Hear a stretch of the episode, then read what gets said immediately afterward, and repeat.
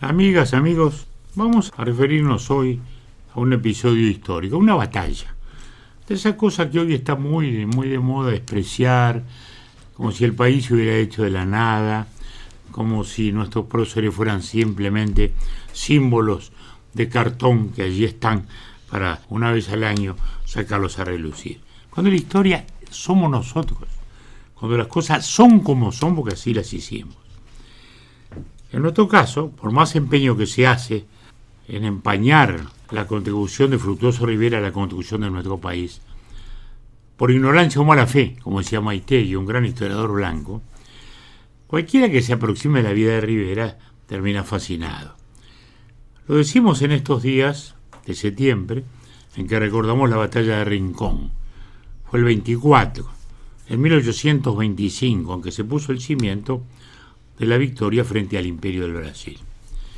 Como se recordará, fue Rivera el mayor capitán de Artigas, el gran capitán de 1815 en Guayabos, vencedor de Guayabos, cuando se afianza el mejor momento de Artigas. Batalló como ninguno hasta 1820, ahí se produjo ya la derrota final. Solo quedaba Rivera con Artigas en ese momento. Artigas se va al exilio, Rivera hace lo que a mi juicio había que hacer es, como dijo Rivera, sacar partido de nuestra esclavitud y esperar el momento para recuperar la libertad perdida.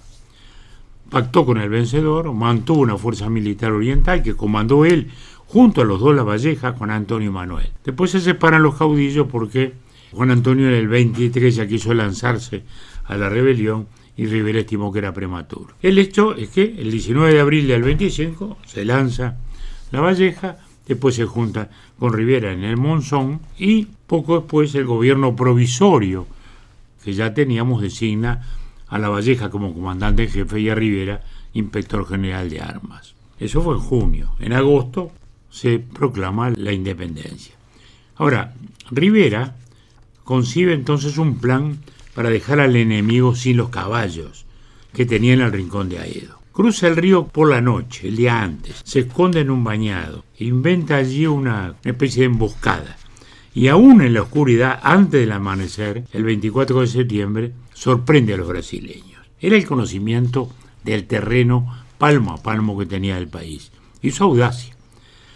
Captura varios miles de caballos, se dice que fueron ocho mil, y que este era el real objetivo. Pero las circunstancias le imponen el enfrentamiento y con una fulgurante carga de caballería destruye, le inflige una derrota total a los imperiales, que pierden 140 muertos y 300 prisioneros. Incluso pierden a su jefe, el coronel Mena Barreto, hijo de la familia más ilustre en el mundo militar brasileño por varias generaciones.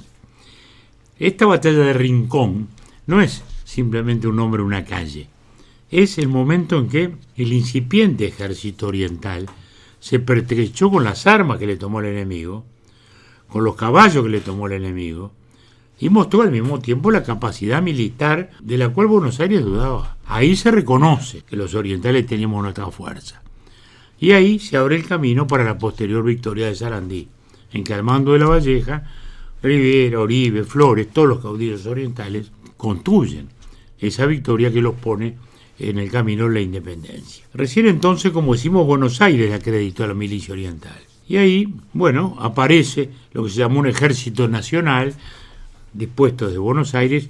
Rivera se revela por la pérdida de individualidad de la fuerza oriental, de sus dragones, se aparta del ejército que bajo el discutido comando de Alvear libra la batalla de Ituzaingó el 20 de febrero del 27. Ganada en el campo, pero que no condujo al desenlace de la guerra.